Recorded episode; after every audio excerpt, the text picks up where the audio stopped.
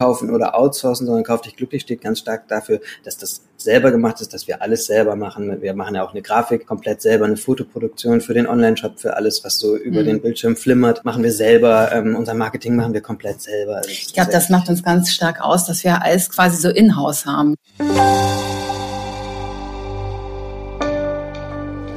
Andrea Dahm und Christoph Meunier sind ehemalige WG-Mitbewohner und die Köpfe hinter dem Retail-Konzept Kauf dich glücklich. Die beiden berichten im Gespräch mit meiner Kollegin Charlotte Schnitzspahn, wie sie es schaffen, den Charme des Unperfekten trotz inzwischen internationaler Präsenz aufrechtzuerhalten. Welche Rolle das E-Com-Business für sie spielt, was das Geschäft mit Möbeln so schwierig macht und wie sie das Thema Nachhaltigkeit weiterentwickeln wollen.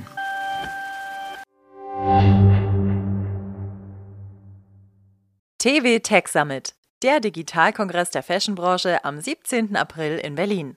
Hier erhalten Entscheiderinnen und Digitalverantwortliche Einblicke in erfolgreiche Digitalstrategien des Fashion Retail, einen Überblick an Trends und Tools zur Digitalisierung interner und externer Prozesse sowie Insights für eine exzellente Omnichannel-Strategie. Sichern Sie sich jetzt Ihr Ticket unter www.dfvcg-events.de slash tech-summit. Hallo und herzlich willkommen zum TV-Podcast. Mein Name ist Charlotte Schnitzspahn und ich freue mich, dass mir heute gleich zwei Gäste aus Berlin zugeschaltet sind. Und zwar Andrea Dahm und Christoph Meunier von Kauf dich glücklich. Hallo, schön, dass ihr hier seid. Hallo Charlotte. Sehr gerne, hi. Ja, für euch ist äh, 2022 ja ein ganz besonderes Jahr. Vor genau 20 Jahren wurde euer erster Laden eröffnet äh, am Prenzlauer Berg, damals noch mit Vintage-Möbeln und Waffeln. Ähm, die Mode folgte ja dann erst ein paar Jahre später. Ähm, habt ihr besondere Aktionen geplant für dieses Jahr? Könnt ihr da uns schon ein bisschen was verraten?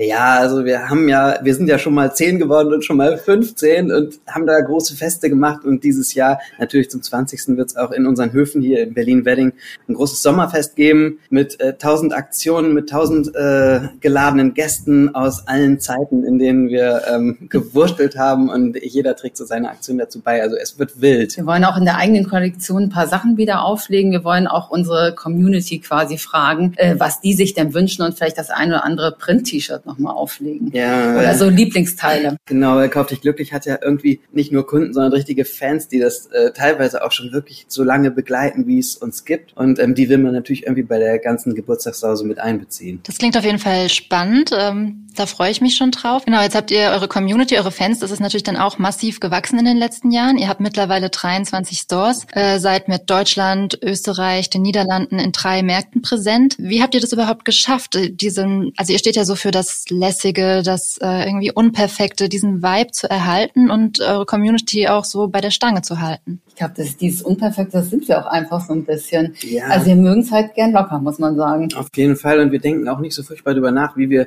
jetzt irgendjemanden äh, bei der Stange halten oder irgendwelche besonderen Wünsche befriedigen. Also steckt jetzt keine Strategie dahinter, sondern wir machen eigentlich das, was wir am liebsten machen, so was uns Spaß macht und hoffen halt natürlich dann drauf, dass das möglichst vielen Menschen genauso viel Spaß macht wie uns. Wir sind ja auch so Teamplayer. Wir, wir arbeiten hier im Büro auch in Teams zusammen. Also Teamgeist ist uns total wichtig und uns ist es einfach auch wichtig, dass es unseren Mitarbeitern Spaß macht, den Kunden Spaß macht und auch noch uns selber. Ne? Ja, und man kann das auch immer sehen, wenn es einem selber Spaß macht und den Mitarbeitern macht es meistens den Kunden auch Spaß. Und dann hat man da immer auch schon so ein ganz gutes Feedback hier aus dem Team. Eigentlich. Wir machen ja so ein bisschen das, was wir gerne selber mögen. Also auch in unseren eigenen Kollektionen. Also wir ähm, produzieren ja auch so ein bisschen für uns selber. Bei uns zu Hause sieht das auch ein bisschen wie, wie bei Kauf dich glücklich aus. Ja. Hm, wie sieht es denn bei Kauf dich glücklich? Also klar, wir wissen, wie es aussieht, aber äh, was ist da besonders wichtig euch eben für den Ladenbau? Aber also erstmal äh, stehen wir ja quasi dafür, dass wir nicht so furchtbar perfekt sind. Also es ist, äh, es darf irgendwie mal eine ungeschliffene Kante geben, es darf mal ein bisschen wackeln und ähm, man darf mal irgendwo drüber stolpern, auf jeden Fall, weil ähm, das ja irgendwie bei den meisten Menschen zu Hause auch nicht total perfekt ist. Und ähm, dafür stehen wir eigentlich, es darf selber gemacht aussehen, ähm, weil selber gemacht irgendwie auch immer die persönlichste Lösung ist. Und wir wollen halt irgendwie so persönlich was von uns machen und nichts irgendwie zukaufen oder outsourcen, sondern Kauf dich glücklich steht ganz stark dafür, dass das selber gemacht ist, dass wir alles selber machen. Wir machen ja auch eine Grafik komplett selber, eine Fotoproduktion für den Online-Shop, für alles, was so über mhm. den Bildschirm flimmert, machen wir selber. Ähm, unser Marketing machen wir komplett selber. Ich glaube, das macht uns ganz stark aus, dass wir alles quasi so in-house haben. Wir haben ja eine eigene Schreinerei, wir haben hier unsere Teams vor Ort, also wir sind hier so mit 70 Leuten äh, hier in Berlin-Wedding in so einem alten Industriegebäude vor Ort. Und äh, dadurch haben Christoph und ich die Möglichkeit natürlich auch uns immer in die Teams reinzuklicken, über alles drüber zu gucken. Und ich glaube, das macht so ein bisschen unsere persönliche Note aus. Deswegen sind wir so ein bisschen so geblieben, wie wir auch gestartet haben. Als wir jetzt den ersten Laden eröffnet haben, hat eine Freundin zu mir gesagt, ja, es sieht so wie bei euch früher in der WG aus. Wir waren ja früher mal eine WG während unseres Produktdesign-Studiums. Und ähm,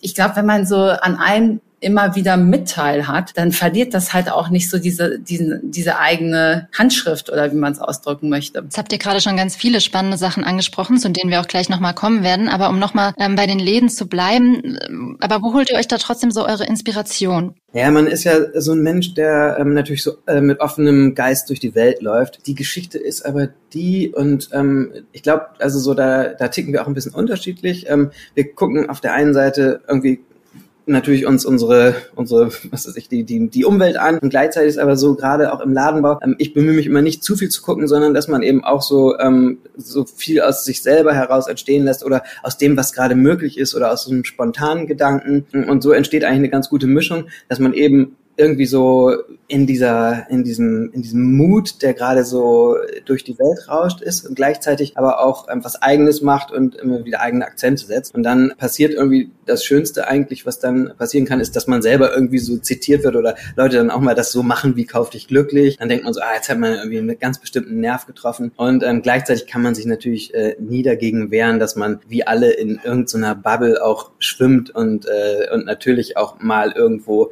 äh, selber was zitiert. Ne? Mhm. Ich meine, wir leben ja auch hier in Berlin seit über 20 Jahren. Und es ist natürlich eine Stadt, die ist natürlich jetzt nicht mehr so wie vor 20 Jahren mit voller Aufbruchstimmung. Trotzdem ist das hier einfach inspirierend. Also es ist natürlich, äh, also man, man läuft ja nie mit verschlossenen Augen, gerade wenn man da kreativ tätig ist durch eine Stadt. Das bringt natürlich auch eine Menge Inspiration rein, auch durch unsere Mitarbeiter. Ja. Die haben nämlich auch richtig gute Ideen, nicht ja. nur wir. Jetzt zuletzt konntet ihr euch ja in Graz inspirieren lassen. Ne? Da habt ihr die letzte Filiale eröffnet. Was steht denn in puncto Expansion als nächstes auf dem Plan? Also wir begleiten euch ja auch schon eine Weile und ich habe einen alten Artikel über euch von 2010 gelesen. Da stand drin, dass ihr 2015 eine Filiale in Tokio eröffnen wollt. Dazu ist es ja jetzt noch nicht gekommen. Ähm, steht es noch auf dem Plan oder habt ihr euch da umorientiert? Ja, das war die Pandemie. Sonst hätte das.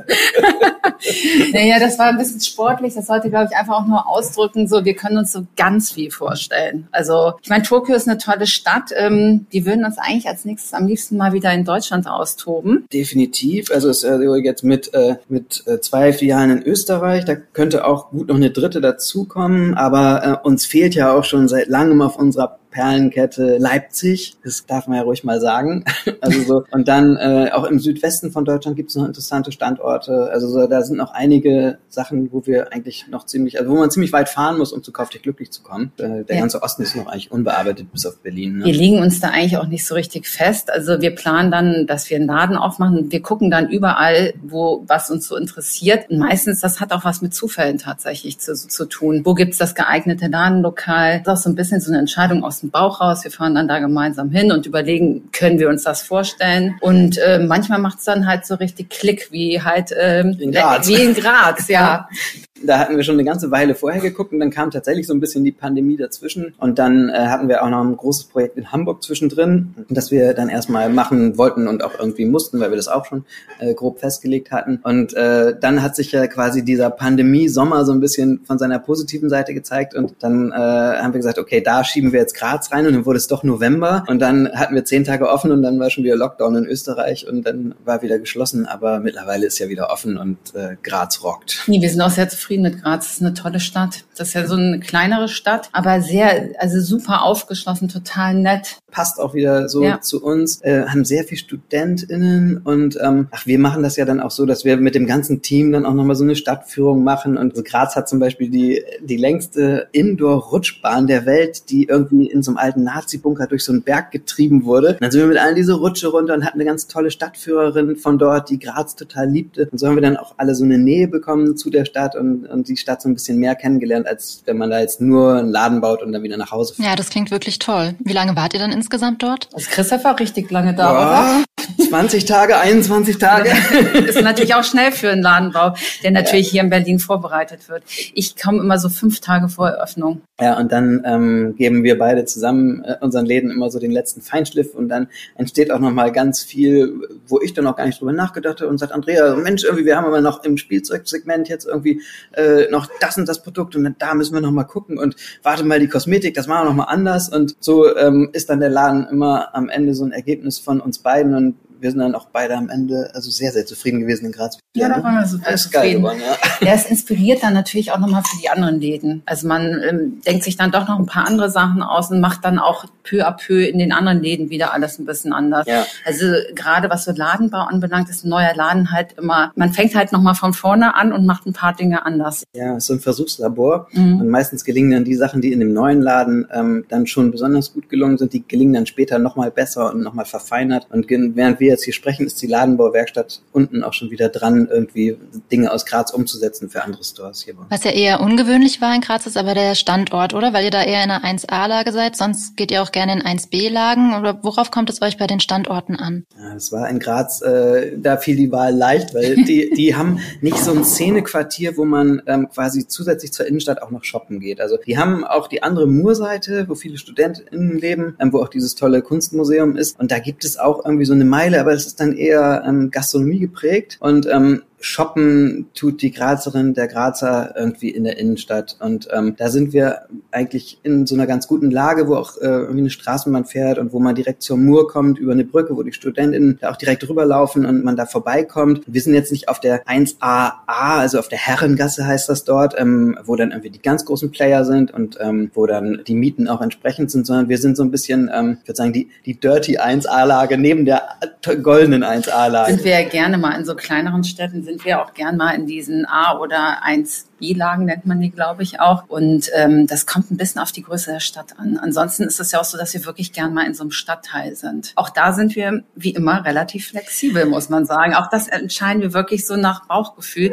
Die gucken das uns an und versuchen unsere Stadt auch so ein bisschen zu verstehen, zu ergründen. Meistens äh, kennen wir auch über Mitarbeiter Leute, die da wohnen. Die fragen wir dann auch nochmal. Also wir fragen auch im Team rum, wart ihr schon mal in der Stadt? Also wir versuchen das irgendwie, ähm, uns so ein eigenes Bild zu machen. Dann hat man natürlich auch, ähm, man hat, es ist ja kein Wunschkonzert in so einer Einkaufsstraße, sondern ähm, da muss auch irgendwas frei sein. Ja. Und ähm, das muss dann auch noch so vom Feeling zu einem passen. Und wir haben dann einen ganz tollen Bau, das ist zweistöckig, das Ganze. Ähm, da sind auch, also wie im Berliner Wappen, so Bärenfiguren äh, auf der Fassade. Da haben wir uns auch irgendwie erzählen lassen, dass das wahrscheinlich mal irgendwie ein Pelzhandel war. Pelze haben wir nun nicht.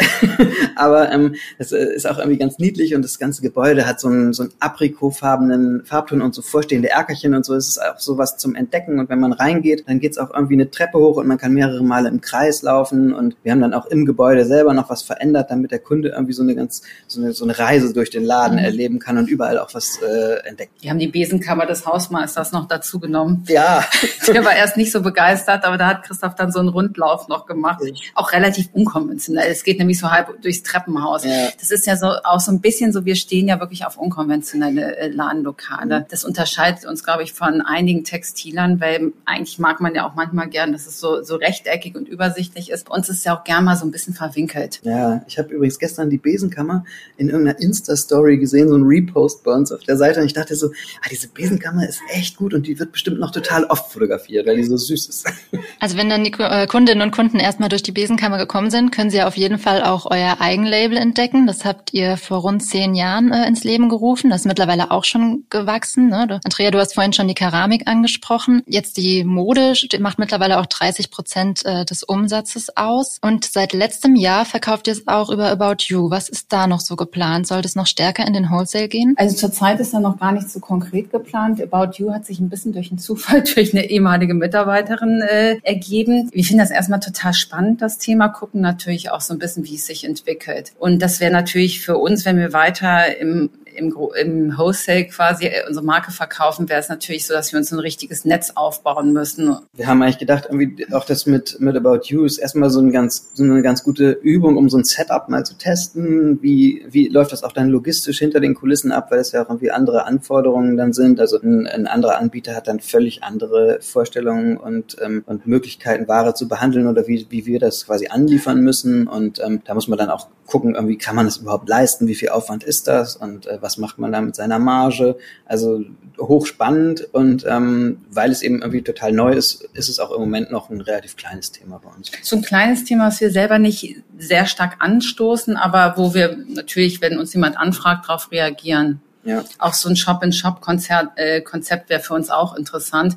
Ist aber im Moment auch nicht so richtig, dass wir es anstoßen, weil wir im Moment jetzt auch nach Corona, nein, was heißt nach Corona, während Corona, man würde am liebsten nach Corona sagen, ähm, gemerkt haben, dass wir im Moment jetzt auch nochmal so einen Fokus auf den Online-Shop setzen. Ja, und dann äh, setzen wir natürlich immer einen extremen Fokus ähm, halt auf uns selber halt auch und auf unsere Marke, die möglichst stark zu machen. Und wir machen schon gerne auch selber ohne, ähm, ohne zu viel, ähm, ja, irgendwie mit zu vielen, von zu vielen Leuten abhängig zu sein. Also und deswegen, ähm, also das macht uns eigentlich am meisten Spaß und das ist halt auch die Freiheit, die man bei Kauf dich glücklich und Andrea und ich, wir sind ja alleinige InhaberInnen ähm, bei, bei Kauf dich glücklich, das macht halt die Freiheit aus, dass man jeden Tag aufstehen kann und dann kann man machen, was man will. Ja, das, aber es ruft eben dann nicht gleich der Wholesale-Partner an und sagt, boah, die Zahlen stimmen nicht, äh, schraubt mal da nach oder äh, macht doch jetzt bitte mal das und das, ähm, weil das könnten wir besser verkaufen. Also in die Lage wollen wir nicht kommen, weil ähm, wir wollen halt irgendwie eine, eine unverwässerte äh, Markenidentität behalten und ähm, das geht halt irgendwie im Wesentlichen damit, dass man wirklich äh, irgendwie selber seines Glückes Schmied oder Schmieden ist. Ja, so ein bisschen ist das. Äh, man hat zwar auch ein paar Mitarbeiter mittlerweile, die auch was von einem wollen. Also die muss man mitnehmen. das Studentenleben ist vorbei, aber ähm, man kann dann mehr oder weniger machen was. Ähm, wie gesagt, ist bei dem Eigenlabel mittlerweile auch Keramik dabei. Ähm, was ist da auch für eine Weiterentwicklung vorstellbar? Also seid ihr auch mit Möbeln gestartet? Ähm, würde vielleicht auch was in die Richtung gehen? Das würden wir total gerne machen. Möbel sind natürlich sehr groß, aufwendig. Wir haben ja Ladenlokale, die sehr unterschiedlich groß sind. Deswegen kann man auch sehr unterschiedlich gut Möbel da unterbringen. Wir haben ja ähm, Wohnaccessoires, die wir auch von Fremdmarken einkaufen. Das ist auch der größere Anteil im Fremdmarken, im Wohnaccessoire-Fremdmarkenbereich. Und ähm, es ist so ein bisschen, wie gesagt, da ist so ein bisschen begrenzt, was kann man im Online-Shop verschicken, ohne dass es total kompliziert äh, ist und was können wir auch in unseren, ähm, in unseren Läden anbieten? Ja, also weil wir wollen halt äh, in unseren Läden quasi den Effekt haben, dass das, was man da sieht, dass man das auch mitnehmen kann. Und wenn man das halt können muss, dann, äh, dann braucht man äh, bei größeren Teilen natürlich enorme Lager und ähm, das haben wir halt so nicht und deswegen ähm, zieht sich halt das dann eher auf kleinere Teile und wir wollen halt nicht so ein Window-Shop werden, ähm, was weiß ich, es gibt ja tausend Konzepte, so Bolia ist nur eins davon, wo man dann halt in einem Showroom die Sachen sieht und dann äh, irgendwie acht Wochen später zugeschickt bekommen. Ähm, das ist halt ein anderes Business und deswegen sind wir bei Wohners, das war eher in so einem kleinteiligeren, ach, das hätte ich gern noch, das nehme ich gerade mal mit, mhm. das passt gerade noch in meine Tragetasche. So funktioniert das ja auch so ein bisschen bei uns. Man kommt ja meistens in den Laden, möchte vielleicht sich eine Winterjacke kaufen oder was relativ Konkretes und nimmt noch was mit oder findet die Winterjacke gar nicht und geht einfach mit zwei Müsli-Schalen für die beste Freundin raus. Es ist ja so ein bisschen so ähm, nicht ein Zufall, ja irgendwo auch ein Zufallsprinzip. Ich meine, es ist ja auch ganz schön viel Zufall im Leben und ähm, deswegen eignen sich diese größeren Möbel auch nur bedingt. Die werden auch nur bedingt gut verkauft, wenn wir die mal für größere Läden einkaufen. Wir haben ja auch ähm, letztes Jahr mit der Kids äh, Geschichte gestartet. Also wir haben ja eine ähm, Kinderkollektion gestartet. Das ist für uns so ein bisschen auch das ganz Neue und haben im Graz jetzt auch zum ersten Mal so eine kleine Kinderabteilung mit Spielzeug. Christoph hat es eben schon erwähnt, was vielleicht gar nicht so, warum erzählt er jetzt was über Spielzeug? Aber wir haben da halt auch so ein bisschen Spielzeug eingekauft und solche Sachen. Wir merken halt, unsere Kunden, die sind eigentlich, die sind natürlich nicht alle gleich alt, aber es gibt einen großen Anteil, die gerade Eltern geworden sind. Und ähm, für die wollen wir halt auch was anbieten. Ja, da können auch wieder so viele Zufälle entstehen, da können Geschenke Ideen entstehen, da können einfach so Mitnahmesituationen entstehen. Und äh, wenn man halt ein, ein Sideboard kauft, dann geht man sehr zielgerichtet los und dann geht man vielleicht auch dorthin, wo man weiß, da kriege ich ein Sideboard. Wir machen das halt auch so ein bisschen so, dass wir nicht alles reinnehmen wollen. Also wir, wir, wir sind ja so praktische quasi, die auch so, ähm, die, wir überlegen dann, was kann unser Kunde da mitnehmen, was funktioniert hier und was funktioniert auch, was ist so nicht, was heißt eine einfache Lösung, aber eine pragmatische Lösung. Ja, also, wir haben ja auch zum Beispiel schon mal äh, selber in der Werkstatt unsere eigenen Kleiderstangen halt in etwas äh, in einer kleinen Serie gebaut und ähm, dann haben wir auch gemerkt, so ja, man kann die in den Läden natürlich irgendwie kaufen, aber das sind, äh, wenn man die erstmal im Karton hat, sind das Riesendinger. Und ähm, bei DHL gibt's dann da noch Sperrgutzuschlag, äh, wenn man die dann online äh, verkaufen will. Und also so, das ist, äh, es am Ende bleibt auch nicht viel übrig und man braucht wieder eine völlig andere Logistik dafür, weil eben die Kartons nicht auf die normalen Paketwagen passen, die wir sonst so für den anderen, für die anderen Waren haben. Und deswegen ist das dann so, dann, dann wird's halt komplex auf einmal für, für ein Produkt. Man müsste dann wieder sagen, okay, man hat irgendwie gleich äh, eine ganze Range an, an mittelgroßen Möbeln oder so. Aber ähm, allein die Lagerflächen, das ist, also so, da ist man, das, ich glaube, da sind unsere Lager schnell äh, Platz aus allen Nähten. Ja, man muss da mal im Detail auch Nein sagen. Also ja. wir, wir bieten ja viel an und wir sind total offen und haben immer Lust auf neue Themen. Aber es muss, wie gesagt, auch praktikabel bleiben für alle Beteiligten.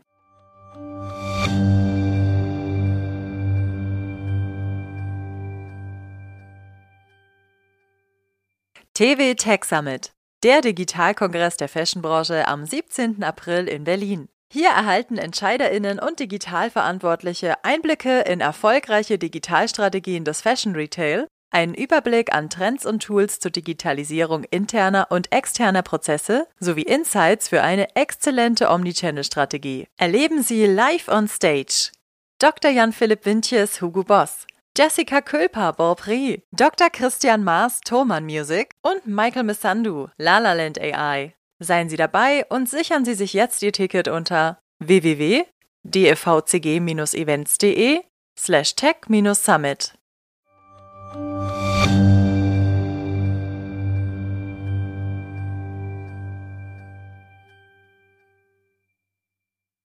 Also wir haben jetzt schon viel gehört, von der Müslischale bis zum Spielzeug, also was ihr eben alles bietet, wie sehr ihr euer Sortiment auch in den ähm, vergangenen Jahren noch ähm, erweitert habt. Nichtsdestotrotz, am Anfang, als ihr das gemacht habt, war ein Concept Store ja auch was sehr Neues. Mittlerweile machen das irgendwie viele. Ähm, habt ihr auch manchmal schon überlegt, euch doch wieder mehr zu spezialisieren? Also euer Konzept, ich weiß nicht, vielleicht könnte man ja auch Lauf dich glücklich machen und Sportsachen anbieten. Yoga-Bekleidung habt ihr ja schon mal, also irgendwie in diese Richtung zu gehen? Ach, wir sind da mal total offen. Das ist auch oft so, dass wir mit unseren Mitarbeitern Mitarbeitern, zum Beispiel diese Kids-Kollektion, ist halt auch so entstanden, dass ganz viele Mitarbeiterinnen Eltern geworden sind. Und äh, deswegen ähm, äh, ist es einfach auch so ein Thema gewesen. Also so, man unterhält sich über Themen, dann sind die, ähm, plötzlich werden die so relevant oder man ist begeistert davon. Ich meine, das Laufthema, Christoph läuft ja gern, ich mache gern Yoga. Ich, ich bin aber mehr im Design tätig, deswegen hat sich das Yoga-Thema durchgesetzt. Das ist auch so ein bisschen, wir, wir bieten ja auch für unsere Mitarbeiter im Büro Yoga an einmal mhm. die Woche. Und äh, das hat sich dann einfach so, das hat sich dann auch so ein bisschen verselbstständigt. Also da, man redet darüber und denkt so, ach, man hat ja doch nicht das, was man sich wünscht und kreiert dann auch so ein bisschen das, was man sich wünscht. Ja, und es ist natürlich sehr nah an unseren besonders äh, weiblichen Kunden auch dran irgendwie, wenn man äh, so unseren Instagram-Followern auf die äh, auf die Beine guckt oder auf die Hände, dann äh, dann machen die oft irgendwelche Yoga-Übungen, was ja auch total schön ist und äh, die die Joggerinnen, weiß ich jetzt gar nicht, ja, laufen tun die irgendwie auch alle, aber ich glaube, Joggen gilt auch so ein bisschen als Verschleißsportart. Und also wenn ich meinen inneren Schweinehund überwinde, dann laufe ich ja. Ähm, aber ich laufe auch nur so ein bisschen äh, aus Selbstbetrug, weil ich, weil wenn ich erstmal irgendwo hingelaufen bin, dann muss ich ja wieder zurück und dann hat man schon die doppelte Strecke. Also ich glaube, bei Yoga würde ich schneller aufgeben. Ähm, aber warum so Sortimentverbreiterung? Es ist halt für uns eigentlich auch immer total schön, dass man noch einen Grund mehr hat, zu Kauf glücklich zu gehen und oder da noch eine Idee mehr bekommt, noch eine Inspiration mehr. Und das ist halt für uns eigentlich schöner, als so der totale Experte in einem Bereich zu sein. Kauf dich glücklich bildet ja so eine so eine ganze Welt ab, zu der ganz unterschiedliche Dinge dazugehören können. Das ist jetzt ein bisschen harter Marketing-Speech, aber so ein bisschen so ist es ja, dass man, dass man irgendwie in einem so einem Flow ist in einem Laden, da gehört dann irgendwie eine Yogastunde genauso dazu wie ein, wie ein schöner Ohrring oder ein interessanter Rucksack oder ein schönes Sommerkleid.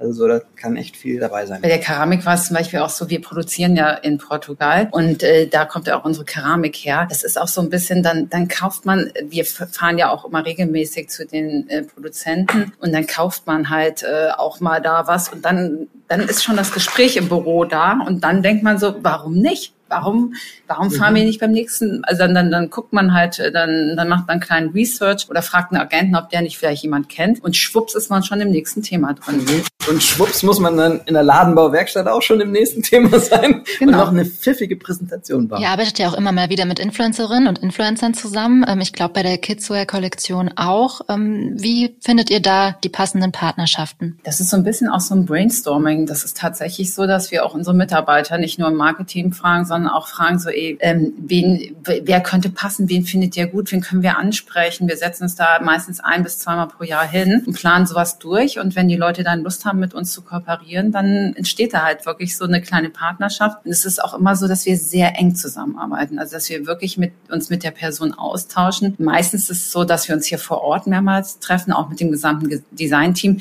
dass die auch wirklich so mit im Designprozess sind. Die schicken uns meistens erstmal ein Moodboard. Wir fragen die, was sind so die Farben, was hat dich irgendwie inspiriert, was wolltest du immer schon mal machen. Das ist nicht so, dass wir da einfach nur dieses Label quasi rein, also dass wir da ein bisschen anderes Label rein ähm, drucken, sondern das ist wirklich, äh, das ist eine Kooperation, die über ein halbes Jahr läuft und äh, die ist ziemlich intensiv. Die Designer lieben und hassen das gleichzeitig, weil das auch, das ist eine ganz große Herausforderung, mit jemand anderem zusammenzuarbeiten. Gerade äh, vielleicht auch jemand, der noch nicht so, also der, äh, der es noch nie gemacht hat. Der es noch nie gemacht hat, weil man kann sich ja die Beschränkungen nicht vorstellen. Man hat ja doch einige Beschränkungen, dadurch, dass wir auch mehr oder weniger nur in Europa arbeiten, haben wir sowieso ein paar Beschränkungen mehr. Und ähm, das ist aber äh, trotzdem was, äh, was wahnsinnigen Spaß macht. Dann ist es natürlich immer so, dass, dass alles, alle Produkte zum, zum gewissen Zeitpunkt auch da sein müssen. Also da darf auch echt nichts zu spät kommen, sonst kann man eigentlich nicht so den Launch so richtig machen. Und ähm, das ist äh, das auch ein bisschen spannend und auch manchmal ein bisschen nervaufreibend. Aber wir, wir lieben das. Ja, und wir kommen halt auf die Leute, also wenn wir eine Kooperation machen, dann sind wir nicht so, dass wir so total auf völlig neue Leute, die noch nie von Kauf dich glücklich was gehört haben, zugehen, sondern die sind schon irgendwie in unserem Kosmos, die haben vielleicht auf Instagram auch schon mal irgendwas gepostet. Ja, sind, Im Idealfall sind da schon krasse Fans ja. und die dann, äh, die dann, äh, also ich glaube, es hat noch niemand gesagt, oh, will ich nicht, ne? Also, sondern nee. es war gleich die Freude eigentlich großen, boah, äh, habe ich total Lust drauf, finde ich total spannend. Und für viele ist das dann auch die erste Koop mhm. und, ähm, und äh, für die ist das dann auch so, äh, wow, dass ich ich das irgendwie machen kann mit äh, so einem ja mittelgroßen Unternehmen, was ich auch total toll finde, so wie, wie wir das dann sind, dann äh, macht denen das natürlich richtig Spaß. Ja, auch mit, ein, mit einem professionellen Designteam zusammenzuarbeiten und auch mal so ein bisschen hinter die Kulissen zu gucken. Wie funktioniert sowas auch? Also viele Influencer machen ja auch äh, oder einige machen auch eigene Kollektionen mittlerweile. Die ist das natürlich auch total spannend. Ja, auf jeden Fall. Das ist auch für uns hier gerade sehr spannend, ähm, das alles mal, ja, da so einen Einblick zu bekommen. Wie viele Leute arbeiten denn eigentlich mittlerweile bei Kauf dich glücklich und wie groß ist auch das Designteam? Also das äh, insgesamt sind das ähm, mit den Niederlanden und mit Österreich sind wir so um die 500. Mhm. Da äh, sind dann aber auch wirklich ähm, alle Ladenteams mit dabei. Und hier ähm, im Büro sind wir, Andrea sagt das schon, so 70 ungefähr, da ist aber auch dann schon der Online-Shop noch mit dabei. 70, 80 Leute. 70, 80 Leute sind das im Design-Team. Design also reine Designer sind so sechs, sieben. Gut, ja. Wir haben es manchmal gar nicht so mit den Zahlen, so ganz konkret. aber äh, ja, man kommt mhm. auch ein bisschen durcheinander, weil im Moment ist ja auch viel mit Homeoffice und dann mhm. sind mal die da und die da. Mhm. Aber es ist äh, stetig gewachsen und ähm, ganz am Anfang hatten wir eine festangestellte Designerin, die Janette damals. Genau, 2011, nach einem halben ne? Jahr hatten wir dann äh, Lisa, zwei, ne? die Assistentin, ja. die jetzt immer noch im Designteam mhm. ist und die auch für die Keramikkollektion ja. verantwortlich die ist. sehr flexibel. Ja. Wir machen das immer so ein bisschen diese kleineren Kollektionen. Die Keramikkollektion ist natürlich eine kleinere äh, Kollektion. Die verteilen wir auch so ein bisschen nach Belieben. Also ähm, da gibt es eine Schmuckkollektion, da gibt es Schuhe, da gibt es Taschen. Die äh, werden so ein bisschen betreut, dass wir auch die Designer fragen, hast du da Lust zu? Also, also Lisa liebt Keramik. Also sie töpfert zum Beispiel auch selber. Ja, und wenn hier die Keramik-Samples kommen, dann ähm, manchmal denke ich so, ah, komm, jetzt greife ich mir einfach eine Vase, aber Lisa hat es im Griff, die weiß, welche Vase dann fehlt. Ähm, ihr habt gerade schon das Homeoffice angesprochen. Wie läuft es für euch, die Arbeit im Homeoffice? Oder wie schwer ist es dann auch nochmal den Kontakt zum Team zu halten, weiterhin alle so zu motivieren. Wie geht ihr da vor? Es grundsätzlich äh, funktioniert das ziemlich gut. Also wir gehen so vor, dass wir, äh, dass immer Teams quasi vor Ort sind. Also es sei denn in so Zeiten, wo man sagt, also wir lassen jetzt mal alle zu Hause. Die Designer müssen natürlich teilweise auch vor Ort sein. Bei denen fehlen dann natürlich die Samples zu Hause. Wir haben das so ein bisschen aufgeteilt nach Tagen. Und wir sind eigentlich alle ziemlich gut äh, in Verbindung miteinander. Also ähm, es ist eigentlich, äh, also der Austausch ist weiterhin, also intakt und rege. Manchmal kommt man selber ins Büro und denkt so, mein Gott, es sind hier wenig Leute. Wir sind ja eigentlich so von Grund auf sind wir eigentlich so ein Laden, äh, alle, also bis jetzt hatten wir Home, äh, bis vor Corona kein Homeoffice quasi offiziell. Da hat man mal so angefragt, ich würde jetzt heute gerne mal was im Homeoffice machen. Aber ähm, das ist, ähm, weil wir eigentlich so ein bisschen so ein Vorortladen ist. Ich meine, das beste Gespräch findet manchmal auch einfach äh, an der Kaffeemaschine statt. Also das ist so ein bisschen, also wie, wie gesagt, mhm. wir arbeiten ganz stark in Teams und es macht eigentlich auch allen Spaß, irgendwie hier ja, tagsüber hinzukommen. Gleichzeitig ist es so, mit diesem Homeoffice, da merkt man halt auch, ähm,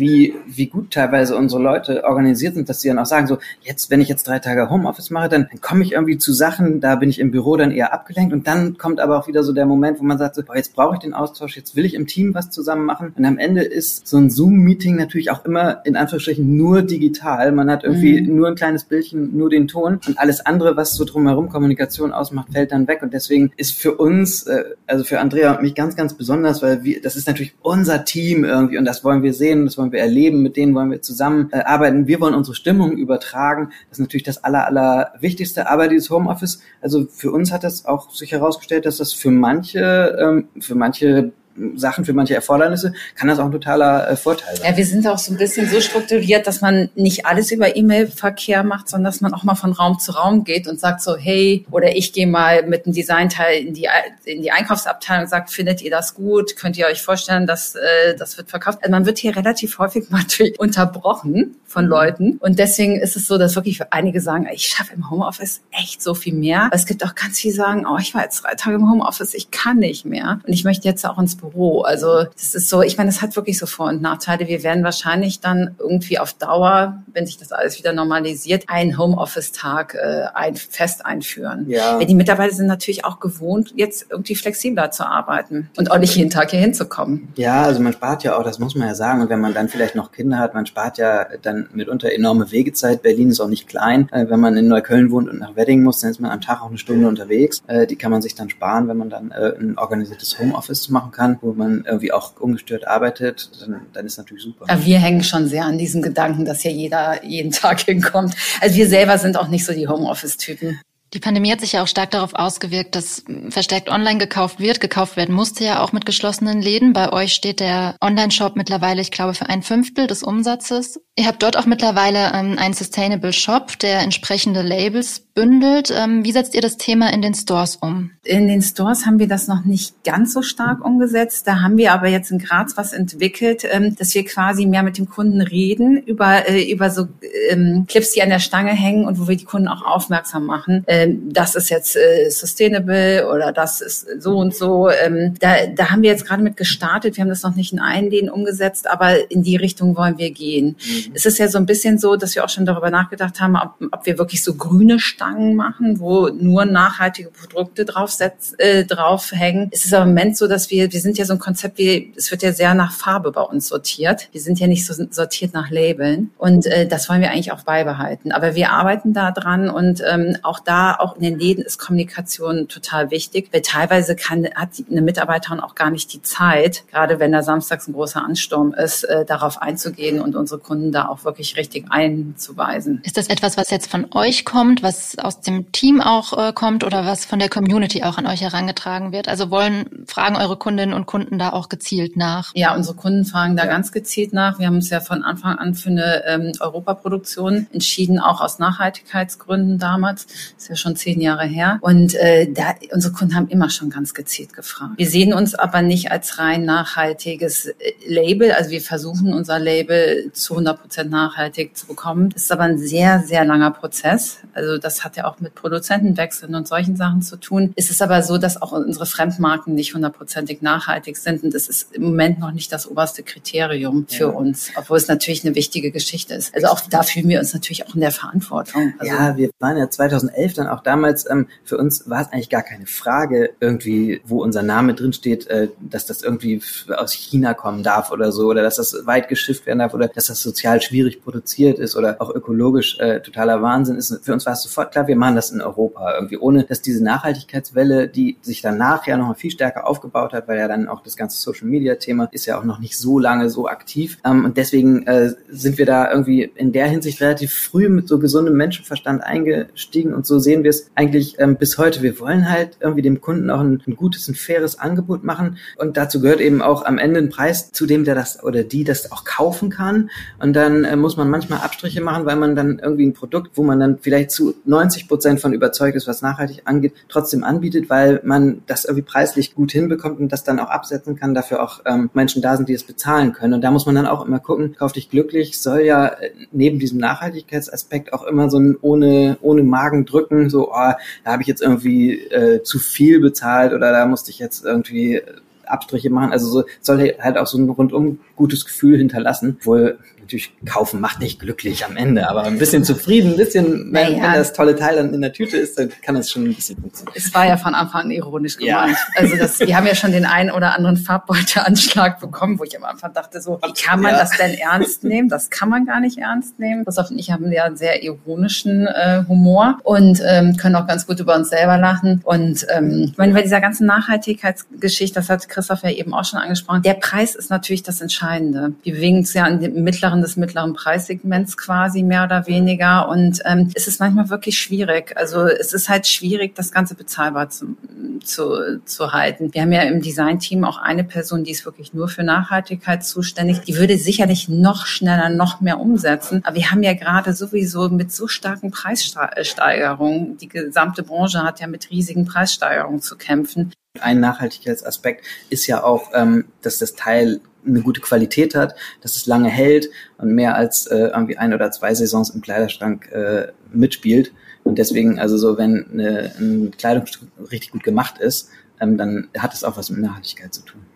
Jetzt haben wir schon viel zu euren künftigen Plänen gehört. Äh, zum Abschluss würde ich gerne auch noch mal so einen Rückblick ähm, mit euch machen. Also in eurem Geschäftsbericht vom Jahr 2019 steht, dass ihr da einen Umsatz von 23 Millionen gemacht habt. Wie lief jetzt, ähm, ja, wie liefen die Pandemiejahre für euch? Wo bewegt ihr euch da jetzt etwa? Ist natürlich so, wenn man äh, vier Monate geschlossen hat. dann verdoppelt man den Umsatz, haben wir gemerkt. Dann verdoppelt man den Umsatz, aber nur im Online-Shop. Nein, also wir hatten das große Glück, dass wir schon seit 2009 mit einem Online-Shop am Start sind und dass der dann echt viel abgefangen hat. Und das hat uns dann während der Schließzeiten geholfen und wir mussten dann tatsächlich hier jede Abteilung äh, zum Packen animieren. Also die Ladenbauwerkstatt, das waren auf einmal zehn Packplätze und, ähm, und das ganze äh, Modeteam, das Marketingteam, alle haben eigentlich mitgepackt gepackt. Und ähm, wir haben monatelang nur Pakete gepackt, bis endlich die Läden wieder aufgemacht haben. Und dann sind die Kunden äh, zum Glück auch, äh, haben die Läden wieder gestürmt und die beiden Pandemie-Sommer waren dann sehr, sehr gut. Es ist so, dass natürlich im Online-Shop dann ein bisschen was hängen bleibt, was auch für uns cool ist. Also jetzt kann man ja auch äh, ganz gut vergleichen, wie war das Anfang 2020, kurz vor der Pandemie, wie ist das jetzt? Und da hat der Online-Shop eine starke Steigerung. Aber ähm, wir haben ja auch noch ein bisschen Pandemie, das heißt, es gibt noch Zurückhaltung bei den KundInnen. Und ähm, da müssen wir jetzt äh, sicherlich irgendwie noch, noch diesen Frühling abwarten, bis es wieder ganz normal läuft. Unser Umsatz ähm, ist durch den Online-Shop dann nicht ins Bodenlose eingebrochen, aber natürlich gab es irgendwie eine kleine Delle. 2020 ähm, war die stärker als 2021. Dann nähern wir uns dann dem, dem 2019er Niveau schon so wieder an. Also deswegen im Prinzip schwimmen wir da so seit 2019 so auf einer leichten Auf- und Abbewegungswelle. Man muss immer mit diesen, äh, mit diesen Viruswellen dann so, so mit. Es äh, ist, ist da nicht so richtig viel zu gewinnen, aber wir haben ja auch 2020 einen sehr großen Store in, äh, in Hamburg gemacht, am Schulterblatt im Schanzenviertel, den größten, den wir bisher haben, mit über 600 Quadratmetern. Den haben wir einfach mal gebaut. Wir hatten auch schon vorher äh, so vertragsmäßig die Verpflichtung dazu, aber wir hätten es auch noch schieben können. Wir haben gesagt, wir machen das jetzt und das äh, hat wunderbar geklappt. Das war die richtige Entscheidung und dann haben wir halt 2021 nicht stillgehalten und haben dann halt Graz gemacht. Klar, wenn man jetzt einen fürchterlichen Sommer gehabt hätte, 21, ähm, dann hätte man bestimmt total nasse Füße bekommen, aber so kamen wir da so fluffig aus dem super Sommer raus. Wir hatten einen ganz, ganz tollen Oktober 21 und äh, dann ähm, ja hat man Zuversicht. Zum Glück war der Lockdown in Österreich ja dann noch nur drei Wochen und das Weihnachtsgeschäft konnte man noch mitnehmen. Ganz normal ist das alles im Moment Moment nicht, aber wir sind für die Zukunft eigentlich sehr, sehr optimistisch. Jede Pandemie muss mal vorbeigehen. Das war bei der spanischen Grippe damals auch schon so. Drei Jahre sagt man maximal. Ja, wir empfinden das so, dass wir eigentlich so ein bisschen, wie man so sagt, mit einem blauen Auge davon gekommen sind. Also es war natürlich äh, vor einem Jahr sehr, sehr schwierig mit diesen Ladenschließungen. Man, es nimmt einen ja auch wirklich stark mit. Man ist ja so ein bisschen gerade als Unternehmer, Unternehmerin gewohnt. Man kann so ein bisschen machen, was man will. Einen Umsatz hat man selber in der Hand, mehr oder weniger. Es gibt natürlich Situationen, wo man das nicht hat. Eine Pandemie gehört definitiv dazu. Es war für uns ein ganz großes Learning, da überhaupt mit umzugehen und auch eine große äh, Herausforderung, die natürlich dann auch in so einen privaten Bereich reingeht. Also man schläft nicht mehr so gut auf gut Deutsch. Ähm, aber wir haben das Gefühl, wir sind da irgendwie ganz gut durchgegangen, auch mit unserem Team zusammen. Also wir unsere Mitarbeiter haben uns extrem unterstützt, das muss man wirklich sagen. Wir mussten niemanden zurücklassen. Wir mussten niemanden zurücklassen. Das Thema Kurzarbeit ist ein schwieriges, haben wir gelernt, weil da auch so Sachen wie Gerechtigkeit, der man nicht immer nachkommen kann. Man musste halt auch ein bisschen härtere Entscheidungen treffen, wer bleibt jetzt zu Hause und wer nicht oder wer arbeitet gerade und wer nicht. Äh, das war ein ganz, ganz großes Learning für uns. Hm, auch, dass man, äh, dass man dann guckt, irgendwie, wenn Filialen in Berlin geschlossen sind, dass die dann im Online-Shop irgendwie äh, gebeten werden zu helfen. Mhm. Und dann ist das irgendwie ein vergleichbarer Job, der zumutbar ist, ziehen die Leute mit, dann muss, ist da, muss da Motivationsarbeit geleistet werden oder im Glücksfall dann auch nicht, wie bei uns meistens. Also es ist wirklich äh, so ganz verschiedene Dinge. Auch so, man hat so ein, man schaltet in so einen Krisenmodus, von dem man vorher noch nicht wusste, dass man den kann. Mhm, also so stimmt. und irgendwie haben wir dann auch in der Pandemie gut funktioniert, wie jeder so mit seinen Ups and Downs, dass man manchmal auch einfach da sitzt und denkt, das kann doch alles nicht wahr sein, dass man das erleben muss. Und ähm, dann aber auch eben wieder mit den Hochs, wir kommen da raus, es läuft doch gar nicht so schlecht. Und dann muss man auch sagen, dass äh, bei uns dann auch die staatliche Unterstützung zum richtigen Augenblick kam. Also dass das, das echt dann so die Liquidität war dann nötig, aber die kam dann auch. Und da haben wir uns auch super beraten lassen und auch nicht irgendwie so am Bedarf vorbei geplant, sondern einfach äh, geguckt, so was fehlt uns und dann ähm, was brauchen wir fürs operative Geschäft, damit das hier weiterläuft und damit wir auch in die Zukunft gucken können und, und nach vorne nach vorne schauen können und irgendwie jahrelang ähm, da hinten dran irgendwie mhm. äh, irgendwas abbezahlen, was, was dann, wo man dann hinterherläuft. Ne? Corona hat uns natürlich auf unsere Schwachstellen hingewiesen. Das ist zum Beispiel unser Online-Shop-Lager. Es ist nicht ausgelegt auf die Masse, die wir da äh, versendet haben. Also es ist so, also wir, sind, wir wissen, glaube ich, jetzt zurzeit genau, äh, wo müssen wir dran arbeiten. Was funktioniert auch schon richtig gut. Also es ist natürlich so, dass äh, man muss wirklich sagen, also unsere größte Unterstützung waren wirklich unsere eigenen Mitarbeiter. Die waren natürlich nicht immer zufrieden, aber die haben uns äh, wirklich unterstützt und auch verstanden. Ja, und dann auch, ähm, also ganz, ganz komplex ist ja dann auch so dieses Ding ähm, mit, mit Aushilfen in den Filialen und die dann natürlich sich, wenn man drei, vier Monate zu hat, dann gucken die sich auch um. Das hört man ja auch überall in unserer Branche oder in der Gastronomie auch, in der Hotellerie. Und da sind wir total froh, dass, dass auch viele sich dann natürlich für eine kurze Zeit was anderes gesucht haben, aber äh, dann auch viele einfach wiederkamen, äh, nachdem sie dann im, äh, als etwas lockerer wurde, die, die ganzen Sommerreisen gemacht haben, die man dann auch mal macht. So, da hatten wir es echt ein bisschen schwierig, Leute zu finden, aber viele sind dann zurückgekommen gekommen und ähm, sind wir eigentlich überall soweit ganz ganz komplett. Jetzt ist halt nur gerade die Problematik mit Quarantäne in der Omikronwelle. Äh.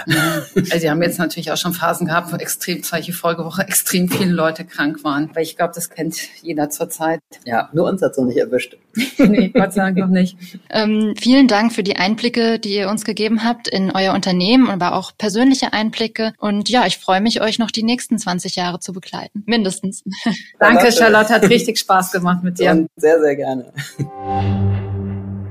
Das war meine Kollegin Charlotte Schnitzspahn im Gespräch mit Andrea Dahm und Christoph Meunier von Kauf dich glücklich. Und das war der TV Podcast. Mein Name ist Judith Kessler. Vielen Dank fürs Zuhören. Und wenn Sie mögen, hören wir uns nächste Woche wieder auf textilwirtschaft.de und überall dort, wo es Podcasts gibt.